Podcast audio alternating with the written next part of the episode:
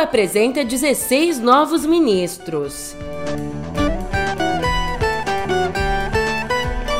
E mais uma bola fora de Flávio Dino. Por fim, mas não menos importante, após agentes encontrarem Arsenal, empresário que ameaçava Randolph Rodrigues é preso no Amapá.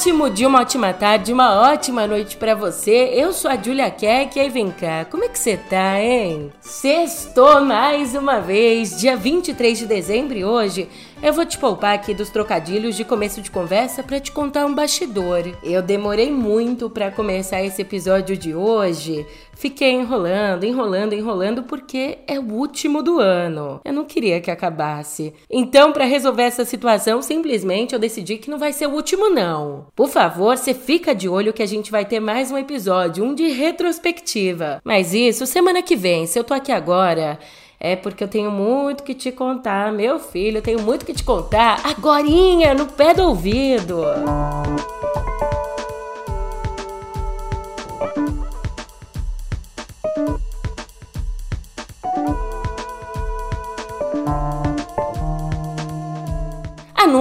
Muito anúncio! O gabinete do presidente eleito Lula começou a ganhar ontem o contorno prometido de diversidade étnica e de gênero, mas ainda não representa a chamada Frente Ampla que apoiou a candidatura dele no segundo turno. O Lula apresentou oficialmente 16 novos ministros, três dos quais já eram conhecidos. A gente já sabia, já falava inclusive aqui a Margarete Menezes na cultura, o Luiz Marinho no trabalho e Camilo Santana na educação. Agora vem os inéditos. A atual presidente da Fiocruz, Nízia Trindade, vai para a saúde. A jornalista Aniele Franco, irmã da vereadora assassinada Marielle Franco, será ministra da Igualdade Racial. Alexandre Padilha vai para Relações Institucionais, Márcio Macedo para a Secretaria-Geral da Presidência, Jorge Messias será o advogado-geral da União, ele mesmo, o Bessias de Dilma. Lula, deixa eu te falar uma querida. coisa. Ah. Seguinte, eu tô mandando o Bessia junto com o papel para a ah. gente ter ele e só usa em caso de necessidade, que é o termo de posse. Continuando então, Esther Dueck vai encabeçar o Ministério da Gestão. O ex-governador paulista Márcio França será ministro de Portos e Aeroportos. Luciana Santos, presidente do PCdoB, vai para Ciência e Tecnologia. Cida Gonçalves para o Ministério das Mulheres. O senador eleito Wellington Dias vai para o Desenvolvimento Social. Silvio Almeida para Direitos Humanos e Vinícius Marques de Carvalho para a Controladoria Geral da União, a CGU. E Lula não conseguiu um empresário que assumisse. Então, o Ministério do Desenvolvimento, Indústria e Comércio acabou no colo do vice-eleito Geraldo Alckmin. De olho no primeiro escalão, a primeira mulher a assumir o Ministério da Saúde, Nízia Trindade, disse que a prioridade dela será reforçar o SUS, incluindo parcerias com instituições filantrópicas e privadas. A prioridade é usar todo o potencial do SUS, inclusive tanto os, os serviços próprios, como também é, na, em toda a área que envolve os hospitais filantrópicos, que respondem hoje por 50% das internações do SUS faz, e também é, o setor privado, para um grande esforço no sentido é, de colocarmos, não, não de acabar com uma fila, mas de colocarmos critérios, é, indicarmos e sinalizarmos os encaminhamentos de prioridade, é, darmos transparência a esse processo, atuarmos na regulação. Então, esse já é um esforço que nós já estamos trabalhando e tem muitos elementos na transição para nos ajudar é, nesse sentido. É, também, claro que pensamos é, mutirões, principalmente em áreas de vazios assistenciais. Esse é um foco prioritário, como o próprio presidente Lula vem falando. Já o futuro ministro da Educação, Camilo Santana, prometeu focar na educação básica, mas ele provocou alguma preocupação ao admitir a participação do Centrão no Fundo Nacional de Desenvolvimento da Educação Básica, uma das áreas que tem a maior verba do ministério. Ministério. Há a necessidade de recuperar uma visão sistêmica da educação brasileira, que vai desde a creche à pós-graduação, há uma determinação do presidente Lula de focar na educação básica, né, principalmente na, na, na, na, aprendizagem na idade certa, na alfabetização na idade certa, que foi o grande sucesso que o Ceará obteve nos últimos anos, num processo meritocrático, dialogado com todos os entes federados. Portanto, é um desafio enorme do Ministério recompor o orçamento. Aliás, a boa notícia é que hoje é, é, houve uma recomposição do orçamento do Ministério em 12, aproximadamente 12 bilhões para o próximo ano, na aprovação do orçamento é, que foi feito hoje pelo Congresso Nacional. Então, são inúmeros desafios, mas recuperar o tempo perdido é urgente e caberá a, como prioridade do nosso, do, nosso, do nosso mandato no Ministério da Educação, de focar na educação básica, mas principalmente com diálogo, de repactuar é, o pacto federativo, tanto social como com os entes federados, com estados e municípios. Aí, com os anúncios até agora, o Lula indicou 21 dos 37 ministros que vão compor a esplanada. Vamos fazer um sobrevoo? Gostou da sonoplastia? Por enquanto, olhando a paisagem geral, sete são políticos do PT, o partido que então soma maior participação no gabinete de Lula. Já em termos étnicos e de gênero, são dez homens brancos, três pardos, o Flávio Dino, Rui Costa e Jorge Messias, um preto, Silvio Almeida, e um indígena, Wellington Dias. Entre as seis mulheres, Margarete Menezes e Aniele Franco são pretas e Luciana Franco se declara parda. Aliás, a ausência de dois nomes chamou atenção. Chamou atenção dado, é claro, o papel que tiveram na campanha de Lula. A deputada eleita Marina Silva e a senadora Simone Tebet. Ontem, o Lula se reuniu com Baleia Rossi, o presidente do MDB, partido de Tebet, e ali a Rossi. Erga sua mão, anuncie ao mundo, ainda se vier. Noite traiçoeira, cruz pesada. Não, não é esse. O Baleia Rossi, a Rossi Lula disse que o MDB vai ter dois ministérios, além de um para Tebet, a quem deve oferecer o meio ambiente ou planejamento. E olha só, Tebet até aceita o meio ambiente, desde que Marina Silva vá para a chamada autoridade ambiental, uma instituição a ser criada, o que a deputada disse que não quer. Vale trazer aqui para nossa conversa a visão de Miriam Leitão, abre aspas.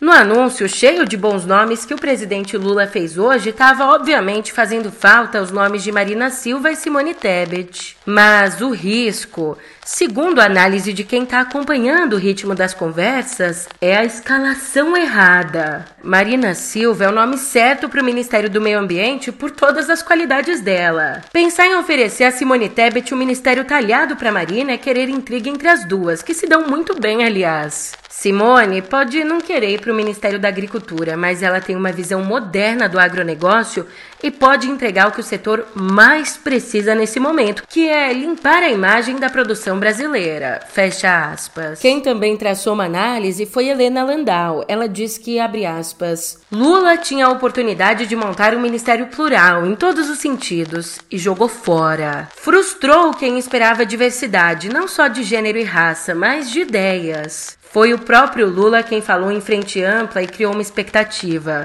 Quando, afinal, divulgou os nomes de sua equipe, mostrou que tudo não passava de uma conversa de eleição. O núcleo principal é formado de homens e do PT. Pelo jeito, acha que ganhou a eleição sozinho. Nomes de mulheres e negros vieram na segunda leva. 2023 já nasce envelhecido. Fecha aspas. Ainda olhando para os ministros anunciados, é, meu amigo, a vida não está sendo só sombra e água fresca para Flávio Dino, o futuro ministro da Justiça e Segurança Pública. Ele está bem se esforçando para ser extinto do governo, entendeu? Dino, extinção. Uh!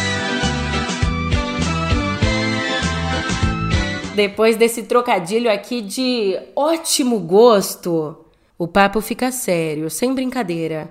No meio da semana, na quarta, ele se viu forçado a desconvidar o lavajatista Edmar Camata para o comando da Polícia Rodoviária Federal ao se resgatarem postagens dele comemorando a prisão de Lula. Então agora ontem veio uma coisa, acredito que ainda mais grave. Ontem veio a público que outro escolhido dele, o coronel da PM paulista Anivaldo César Restivo, escolhido para a Secretaria Nacional de Políticas Penais, veio a público que ele esteve presente no massacre do Carandiru em 92, quando era tenente. Na ocasião, a tropa de choque da PM invadiu o presídio para conter uma rebelião e deixou 111 detentos mortos muitos com sinais de execução. Ah, Júlia, mas isso foi lá atrás. Pois é, ainda em 2017, agora há pouco, ao assumir o comando da corporação, Nivaldo Restivo classificou a matança como legítima e necessária. Diante disso tudo, os integrantes da equipe de transição de Segurança Pública e Justiça divulgaram uma nota manifestando constrangimento, decepção e vergonha. Isso nas palavras deles, olha, constrangimento, decepção e vergonha com a nomeação do coronel. Ainda não se sabe qual vai ser a reação de Dino. Falando em polícia, ontem a Polícia Federal e a Polícia Legislativa prenderam no Amapá o empresário Júlio Farias, acusado de fazer uma série de ameaças em vídeo ao senador Randolfo Rodrigues. Na casa do empresário, os agentes encontraram 10 armas e mais de 3 mil munições. Entre o armamento estavam um fuzil, duas espingardas e cinco pistolas semiautomáticas. E, inicialmente, o mandado expedido pela juíza federal Poliana Kelly Maciel Medeiros Martins Alves, o mandado se referia só à busca e apreensão, mas Farias acabou preso quando os policiais encontraram um silenciador para fuzil comprado sem autorização legal.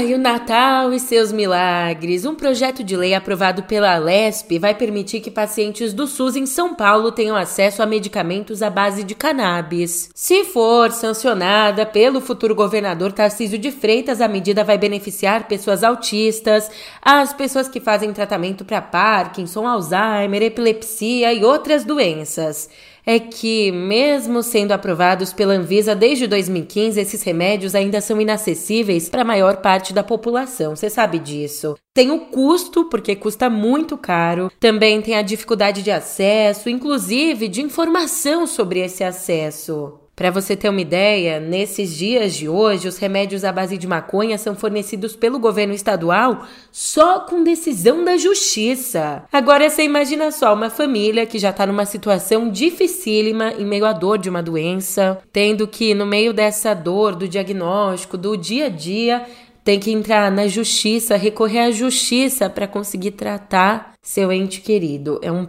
baita absurdo. Para não falar um palavrão aqui que eu quase falei, você viu?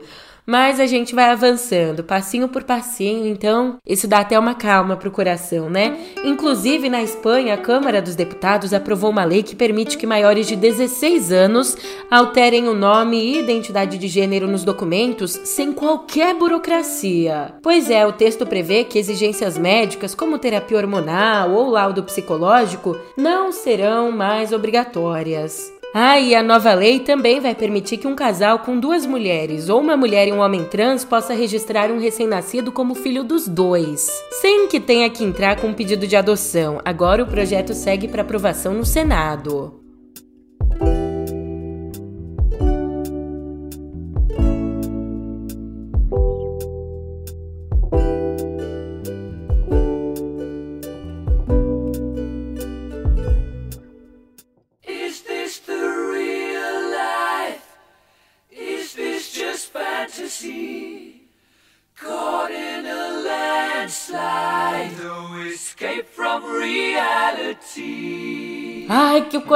Até bate mais forte com esse comecinho. Olha, para os padrões de 1975, uma música com quase seis minutos, quatro mudanças de tempo e que se aproveita de vários estilos, do hard rock à ópera.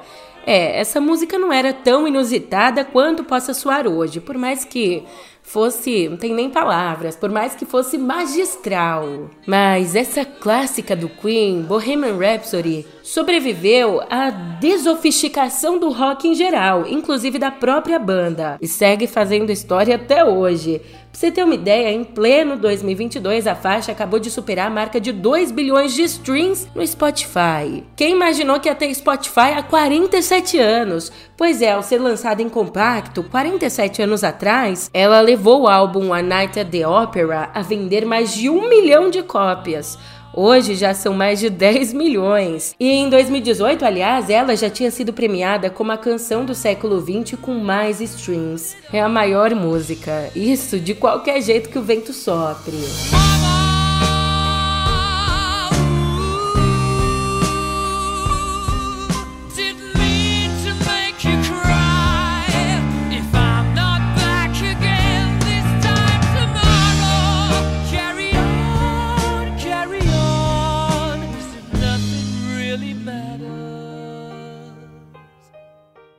E depois de tempos sombrios aqui no Brasil, a gente continua se perguntando: É confirmada ontem como a próxima ministra da Cultura, Margarete Menezes, anunciou que o presidente do Olodum, João Jorge, vai comandar a Fundação Palmares a partir do ano que vem. Ai. Advogado e mestre em direito público, ele vai ter a missão, nas palavras da futura chefe, vai ter a missão de resgatar a instituição. E já anunciar mais uma, mais um mais uma pessoa convidada, e esse convidado para a pasta, para a pasta não, desculpa, para a Fundação Palmares, que é muito uma conquista do povo afro-brasileiro, e como o presidente Lula falou, nós temos que ter esse compromisso. Então eu estou convidando, convidei, ele já aceitou, o João Jorge, presidente do Bloco Lodum, um dos fundadores do Bloco Lodum, para fazer o resgate da Fundação Palmares, que precisa da Fundação Palmares ser completamente depredada fisicamente e também da sua estrutura interna. De fato, a indicação representa uma guinada 180 graus. Ao longo de quase todo o governo Bolsonaro, a Fundação Palmares foi chefiada pelo militante de direita Sérgio Camargo, que se referia ao movimento negro como escória maldita e defendeu o fim do Dia da Consciência Negra. Enquanto isso, fora do Brasil, mais de 500 profissionais de cinema divulgaram ontem um manifesto exigindo a libertação da atriz iraniana Taraneh Ali Dosti, presa por participar de protestos contra a ditadura islâmica do Irã. A carta diz assim: As autoridades iranianas escolheram estrategicamente prender Tarané antes do Natal para garantir que seus pares internacionais tivessem distraídos. Mas não estamos distraídos, estamos indignados. Nós nos solidarizamos com ela e exigimos a libertação imediata e seu retorno seguro à família. O documento foi assinado por nomes como Pedro Almodóvar, Emma Thompson, Penélope Cruz e Ian McKellen. Como eu tenho dito, a ditadura iraniana vem reprimindo com violência, para dizer o mínimo, os protestos desde que a jovem Massa Mini morreu depois de ser presa pela Polícia da Moralidade por não usar do jeito certo o hijab, o véu islâmico.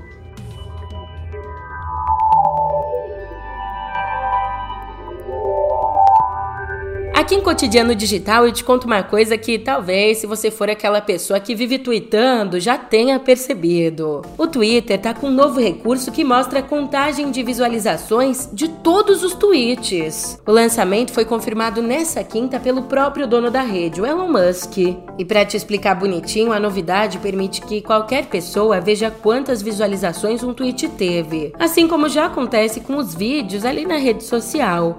Antes a função era reservada só para o autor da publicação, agora está aberta para todo mundo. Mas Julia, onde que eu não estou vendo isso? A ferramenta está aparecendo à esquerda da quantidade de compartilhamentos, compartilhamentos com comentários e também das curtidas. E depois de ser preso e extraditado das Bahamas, o fundador da corretora de criptomoedas FTX, o Sam Bankman-Fried, foi libertado pela Justiça dos Estados Unidos sob a fiança de 250 milhões de dólares nessa quinta. Uma quinta-feira normal, né? Nossa Senhora, a vida do rico é fácil, Jesus! 250 milhões de dólares, assim? Toma 250 Ave Maria, até me distrair. Foco, foco. Olha, o executivo compareceu a um tribunal em Nova York para enfrentar acusações de fraude e movimentação ilícita de fundos de clientes da FTX. E com esse acordo firmado ontem, o ex-bilionário de 30 anos, que afirmou recentemente que só tinha 100 mil dólares no banco, só, né? Agora ele vai ter que morar na casa dos pais em Palo Alto, na Califórnia, e estará sujeito a monitoramento eletrônico. Ainda, dois sócios da FTX também se declararam culpados de fraude e estão trabalhando com as autoridades. Ai, ai, agora chegou a hora, né? Independente da sua crença, ou se você tem uma crença ou não, eu hoje eu te desejo que a atmosfera de amor desses dias te envolva e que a magia nunca falte por aí. Te desejo também olhos de criança nesse Natal e muita esperança nos novos tempos. Sem a esperança a gente não é nada, né? Fala sério. Um grande, grande, grande abraço para você do fundo do meu coração. Eu vou antes que eu comece a chorar aqui. é claro que o nosso episódio não podia terminar de outro jeito a não ser com o poema de Natal do grande eterno Vinícius de Moraes. Feliz Natal! E eu te vejo no episódio de retrospectiva, hein? Até lá! Para isso fomos feitos. Para lembrar e ser lembrados. Para chorar e fazer chorar. Para enterrar os nossos mortos. Por isso temos braços longos para os adeuses mãos para colher o que foi dado, dedos para cavar a terra.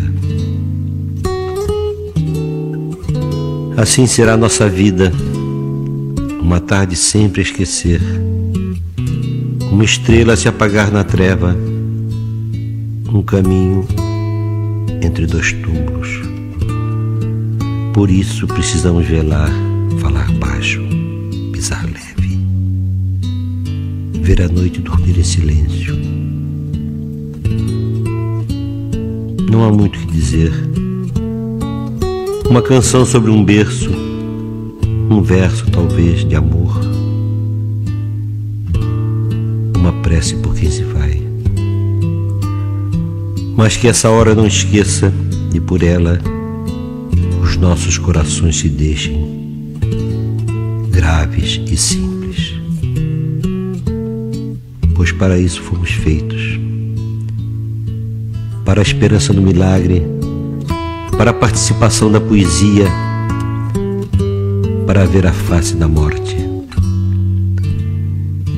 De repente nunca mais esperaremos.